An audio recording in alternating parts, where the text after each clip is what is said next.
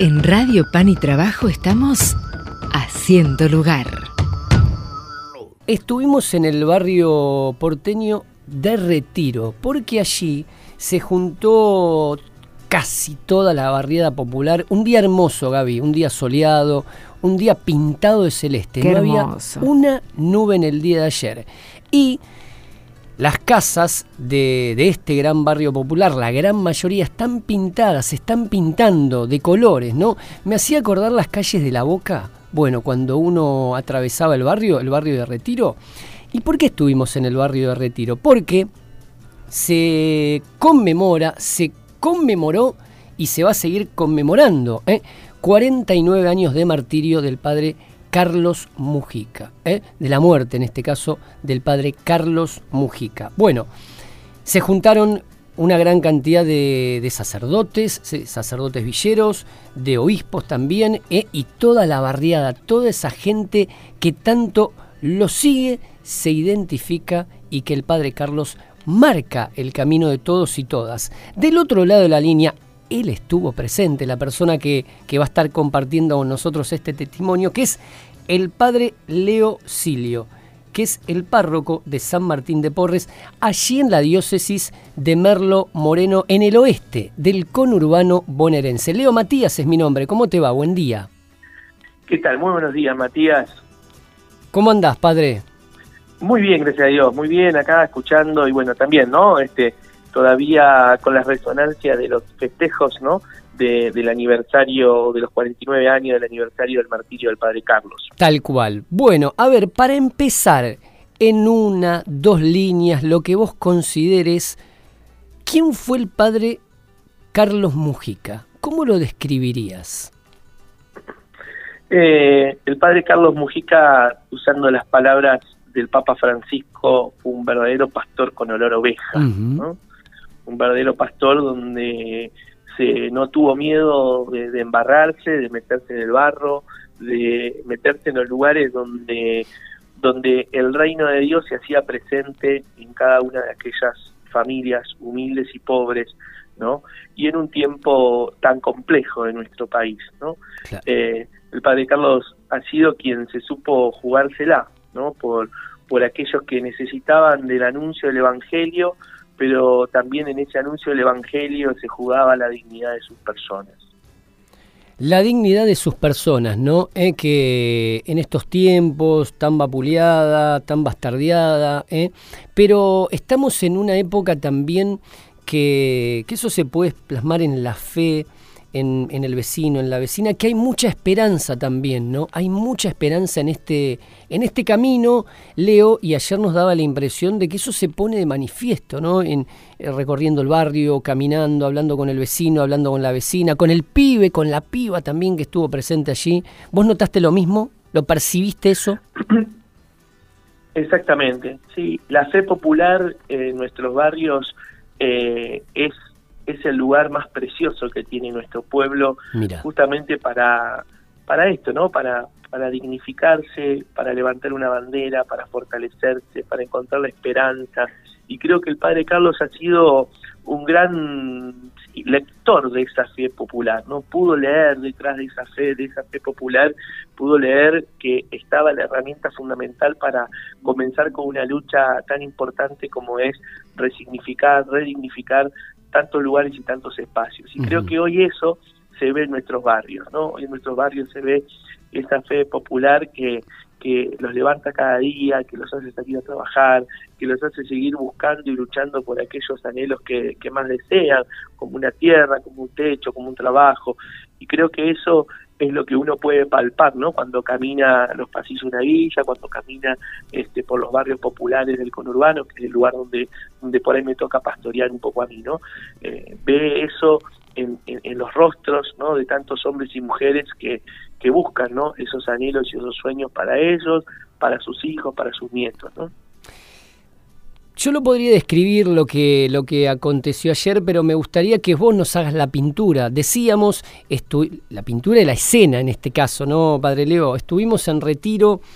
Yo voy a comentar algo y vos seguramente vas a describir ese momento, ¿no? Se inauguró la mayólica del padre Carlos Mujica. Su figura obviamente, en un punto muy importante, estratégico, neurálgico, en el corazón del barrio, juntamente con la imagen de la Virgen de Luján. Describinos esa situación, esa imagen, esa fe popular, lo que vivimos ayer, a ver si lo podemos trasladar. Padre Leo. Lo que me parece que vos lo explicaste muy bien, ¿no? Poder poder tener una imagen tan fuerte, tan significativa como la del Padre Carlos y como la de la Virgen de Luján, ¿no? La que nuestro pueblo humilde tanta devoción le tiene, en el corazón, ¿no? En el medio del barrio, ¿no? Parece que ese es un, es un mensaje simbólico muy importante, ¿no? Porque también es el lugar desde donde el Padre Carlos también comenzó a tener y a transformar esta mirada que decíamos hace un rato de esa, de esa fe popular de la gente que, que buscaba otros anhelos y otros sueños como redignificar su vida. Me parece que esa imagen del Padre Carlos y la Virgen en el medio del barrio es de algún modo volver a 49 años atrás, ¿no? Donde el Padre Carlos eh, caminaba, ¿no? Cada uno de esos espacios, de esos lugares, y hay en el medio, en el medio con la gente, ¿no? En el medio del pueblo. ¿no? Me parece que esa imagen de Carlos en el medio del pueblo es un poco lo que lo que también el barrio esperaba, ¿no? Eh, el, barrio esperaba, ¿no? Que, que, el padre Carlos no esté ahí, ¿no? En ese lugar tan importante como es eh, el barrio y en el medio del barrio desde ahí poder también seguir tomando las fuerzas necesarias para seguir eh, luchando detrás de sus sueños. Estamos hablando para todos aquellos, Gaby, que recién se están enganchando ¿no? con la nota con el padre Leocilio ¿eh? de la diócesis de Merlo Moreno, allá en, allí, en esa gran barriada popular del oeste del conurbano bonaerense. Estábamos hablando con él, que estuvimos presentes con las cámaras de Canal Orbe 21 ¿eh? en estos 49 años de la muerte de Carlos Mujica, del padre Carlos Mujica, donde vivimos un día de, a ver, si compartís, Leo, amor, esperanza, tristeza, pero también alegría, se conjugaba alegría dentro de esa tristeza.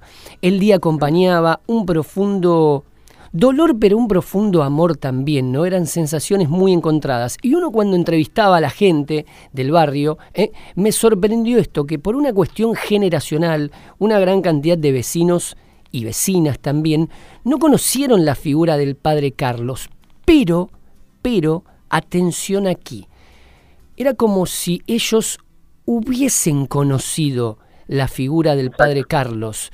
Eso me sorprendió, pero ¿por qué? Por el nivel informativo de ellos también y, me dio una impresión, esto fue una, una sensación como comunicador que me llevo, que la gente es como si hubiese hablado con el padre Carlos. Esa fue la sensación y la percepción periodística que me llevé ayer, que me sorprendió, al menos a mí me sorprendió, Padre Leo. a todo lo que dijiste yo le agregaría fe, ¿no? Eh, y eso que vos viste es eso, ¿no? Es la transmisión de esa fe, ¿no? Eh, yo tuve la misma percepción, ¿no? Eh, hay hace 49 años el martillo del padre Carlos, hay muchísima gente, jóvenes que no, que, no lo han conocido, digamos, físicamente, pero sí el legado, la obra, la misión, ¿no? Eh, está tan vivo como si hubiesen estado ayer con él, ¿no? Y, y eso es la fe, ¿no? La fe que, que se fue transmitiendo desde esa abuela a ese nieto, a ese hijo, ¿no? Y, y que esa persona y, y el padre el padre Carlos ha dejado esa huella tan fuerte en el pueblo donde es imposible borrarla, ¿no? Y hoy me parece que nos toca un poco a los que formamos parte del equipo de cura de Villa y de Barrios Populares seguir como responsabilidad, ¿no? Seguir acompañando y transmitiendo, ¿no? Ese legado tan importante que el padre Carlos ha dejado, ¿no? En la villa y hoy, ¿no? En tantos espacios y lugares donde tratamos, ¿no? A través del testimonio del padre Carlos llevar, ¿no? Ese ese mismo mensaje, esa misma enseñanza, ¿no? Eh, también, ¿no? Hacernos uno con el pueblo eh, en cada uno de los rincones donde nos toca acompañar y pastorear desde, desde la iglesia. ¿Es difícil ese pastoreo? ¿El día a día en el barrio popular para ustedes es desgastante? ¿Tienen, a ver, altibajos? Porque sabemos que, que ustedes son seres humanos y, tienen sentimientos y pueden llegar a tener contradicciones también, satisfacciones, enojos, alegrías. ¿Cómo es esa situación personal del sacerdote? A ver, puntualizó en vos en este caso, Leo. ¿Cómo se vive? Bueno, vos lo dijiste, somos seres humanos, ¿no? este, eh, todo eso va confluyendo, ¿no? En nuestras vidas, en nuestros corazones, los altibajos, las contradicciones, ¿no? Pero bueno, uno cuando va y lee las bienaventuranzas, eh, uno descubre ahí la grandeza de Dios también, ¿no? Eh, en cada una de esas sensaciones, sentimientos o realidades que nos tocan vivir, ¿no? Eh, la bienaventuranza nos habla justamente de ese de ese estilo de Jesús, ¿no? Eh, el estilo de Jesús no es el estilo, digamos, de donde todos los días vamos a estar este, de fiesta, sino es el estilo justamente donde donde nos invita, ¿no? A jugárnosla por por aquellas personas que, que más necesitan de nuestra presencia. Eh, es desgastante es lindo compartir la vida con la gente y uno cuando comparte la vida eh, hay desgaste, ¿no? Eh, pero sí me parece que no nos quedamos con ese desgaste, sino nos quedamos con la alegría de la vida compartida, ¿no? Eh, vos sabés muy bien que uno de los estilos nuestros es vivir en el barrio, ¿no? Con la gente, ¿no?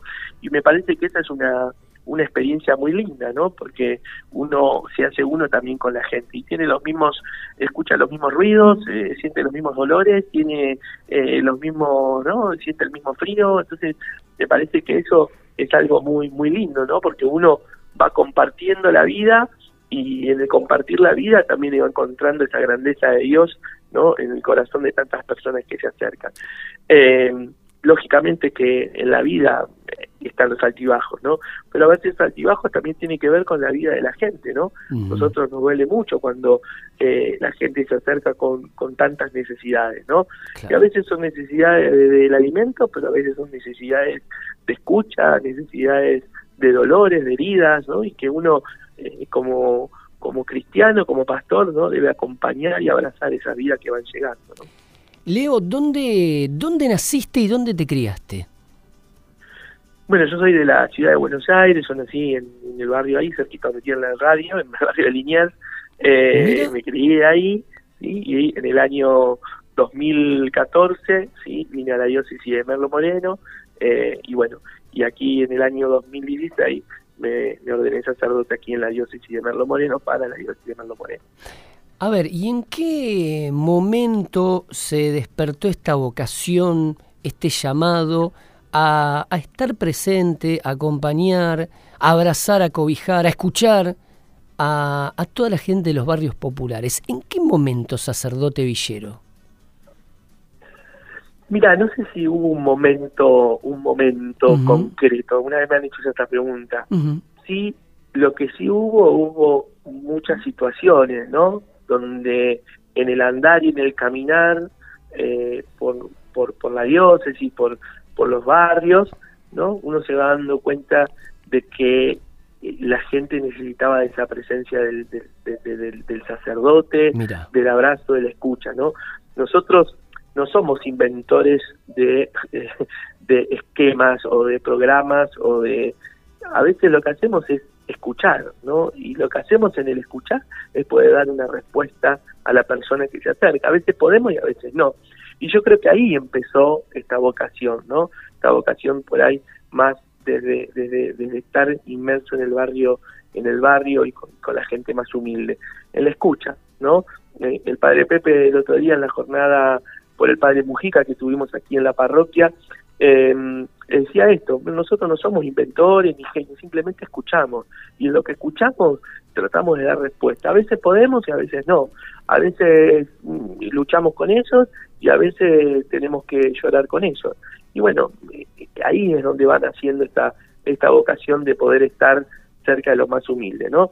Desde la escucha. Y creo que en el caminar y en el andar por nuestra diócesis eh, se fue gestando eso en mí, ¿no? Se fue gestando en el escuchar, en el ver la necesidad de la gente, en tantos pibes y pibas con, con problemáticas de adicciones que venían a buscar ayuda a la capilla, en los que venían a golpear porque no tenían para comer, en los que venían a, a pedirnos una mano porque por ahí su hijo no le iba bien en la escuela y necesitaba alguien que, que le ayude a hacer su tarea porque por ahí sus padres no, no habían ido a la escuela y necesitaban a alguien que los ayude. Bueno, me parece que en esa ahí es donde uno empieza a abrir un abanico de una parroquia en salida, una parroquia de puertas abiertas, donde de, anuncia el Evangelio, anuncia el Evangelio de Jesús, pero también escuchando la necesidad de la gente, ¿no? Y creo que es una tarea hermosa que, que bueno, que, con la ayuda del Espíritu Santo eh, nos levantamos todos los días con muchísima alegría para poder servir a nuestro pueblo, ¿no? Padre, ¿cómo estás? Gabriela te saluda.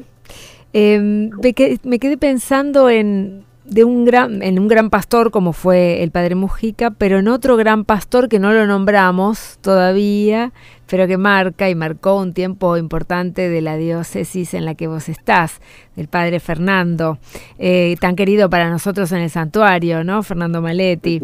Eh, te quería preguntar por él y cómo era trabajar con él como obispo, eh, cómo, ¿qué nos puedes contar del padre Fernando? Siempre lo tenemos cerca del corazón. Mira, yo lo resumo en una palabra, ¿no? El padre Fernando era un padre. Mira vos, mira. No más que, más que, mm, mira, no, no conozco gente que no le haya quedado mejor el nombre eh, que padre, ¿no? Y padre eh, con todas las letras, en todos los sentidos, ¿no? Un padre que cuando estabas mal venía y estaba al lado tuyo, un padre que venía y festejaba las alegrías, un padre que si te tenía que corregir lo hacía con muchísima misericordia y amor, eh, un padre que estaba atento a lo que necesitabas, eh, un padre que siempre estaba, ¿no? Nunca es el día de hoy que nos preguntamos cómo hacía para estar en todos lados, ¿no? claro. Eh, no lo sabemos si había un doble o tenía el don de la bilocación, pero él podía estar en todos lados, ¿no? Y creo que eso es un hombre, ha sido un hombre de una entrega generosa y amor a la iglesia eh, inmenso, ¿no? Eh, yo personalmente, digamos, él fue el que me, ordenó sacerdote, digamos, y, le tengo una estima inmenso. Eh, y te fuiste, perdóname, te fuiste a verlo no siguiéndolo a él, claro que no. No, no, no, no, él, yo estaba, cuando yo vine acá estaba, cuando estaba él y él me ordenó sacerdote. Claro, claro. Eh, y la verdad que, que, ha sido una experiencia hermosa y hemos aprendido un montonazo, ¿no? Hemos aprendido con él, digamos, la paciencia, el saber esperar, eh, la palabra justa en el momento justo. Eh, parece que era, podría decir millones de cosas de Fernando, este, pero creo que, que Fernando ha sido eso, ¿no? Lo mismo que decíamos el padre, un verdadero pastor con olor a oveja, ¿no? Nos cuesta eh, hablar de él en, pasado, ¿no? Es, eh, es difícil. Eh, viste que a, vos se te escapó recién el es y para nosotros está, está presente también en, en el corazón de todos, tan cerca del santuario. Lo importante... totalmente, totalmente nos cuesta y, y a veces nos cuesta eh, hasta en la plegaria a veces se nos escapa el nombre de Fernando. Claro, tal cual. Este, nos cuesta, sí, sí, totalmente de acuerdo.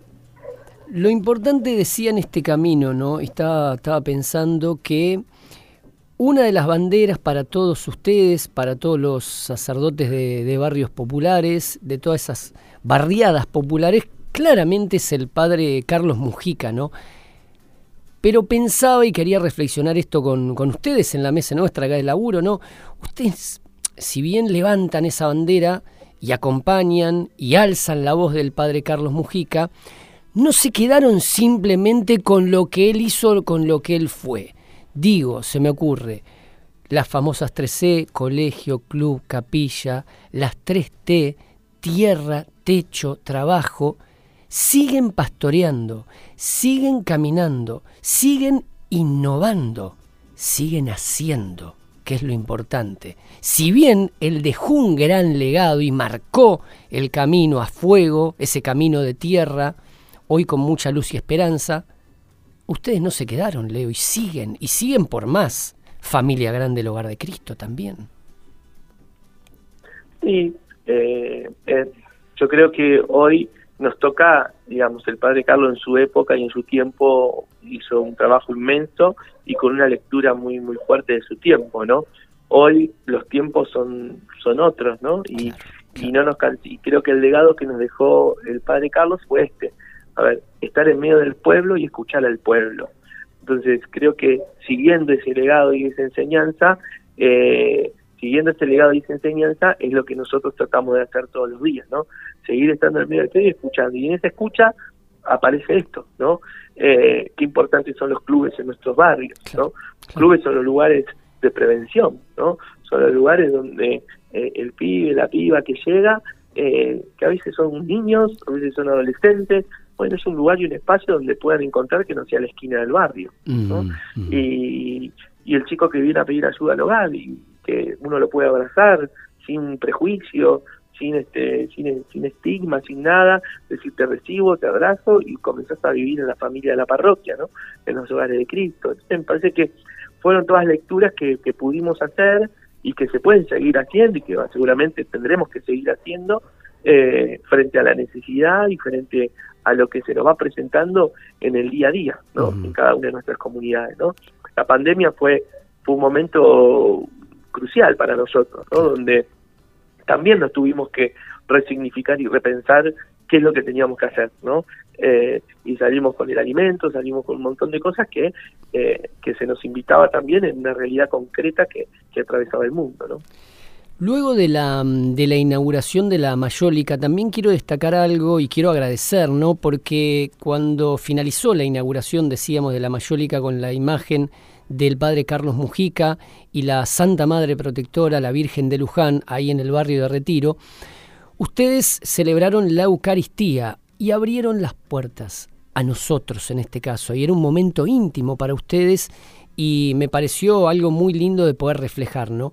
En un momento, la gran cantidad de sacerdotes villeros de barrios populares se acercaron donde están, donde hoy duermen los restos de, de Carlos, del padre Carlos Mujica, con una vela, despacio, muy tranquilos, en silencio, algunos emocionados, muy emocionados, otros llevaban esa situación como podían, ¿no? Bueno, y no lo exteriorizaban. En el momento que se acercaron a él, a su figura, y tendían esa mano y lo abrazaban desde el corazón. ¿Qué le dijeron? ¿Qué le dijiste? Ahí está, ¿qué le dije? Este, yo te iba a decir, a ver, yo es un gesto muy lindo que hacemos todos los años, ¿no? Eh, cuando celebramos esta misa más íntima del equipo de los curas y, de las villas y los barrios populares, siempre tenemos este gesto de prender una vela en la tumba del Padre Carlos, ¿no? eh, yo particularmente, cuando puse esa vela, le pedí la fortaleza para seguir acompañando, ¿no? Cada una de las realidades de, mi comunidad, ¿no? Eh, cada uno de los de los chicos que llegan a los hogares, de los comedores, de los centros barriales, eh, del club y de tantas cosas que, que uno en escuchar a la gente fue como, como abriendo esos espacios. Yo le pedí mucha fortaleza, que fue la misma fuerza que tuvo él para para poder también dar la vida por esto que, es tan hermoso, que es el reino de Dios en medio de nuestro pueblo humilde. Y para cerrar ya la nota y agradecerte este tiempo que hemos compartido ¿no? en esta mañana de día viernes, hablaste de una palabra, fortaleza. A ver, graficame esa palabra, fortaleza en qué aspecto.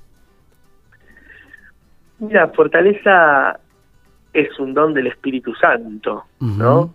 y, es la fortaleza no solo física, sino también es la fortaleza espiritual, ¿no? Como te decía hace un rato, uno a veces eh, se alegra y llora con la gente, ¿no? Cuando viene a nuestras comunidades. Y creo que para, para tener ese, ese don y esa gracia de Dios, de poder llorar y alegrarse con la gente que, que se va acercando, bueno, uno necesita esa fuerza de Dios, ¿no? y que no es uno el que está, sino también es Cristo el que está en uno y que lo abraza con esa fuerza del Espíritu para poder transmitirle a esa persona la alegría que necesita eh, o festejar no la alegría que ellos tienen y me parece que esa es la fortaleza que uno pide todos los días no de poder levantarse y de poder eh, tener ese corazón abierto para escuchar para abrazar no para dedicarle tiempo no y, y bueno y no anteponer nada ¿no? frente a la necesidad de las personas que, que, vienen con, que vienen a nuestras comunidades.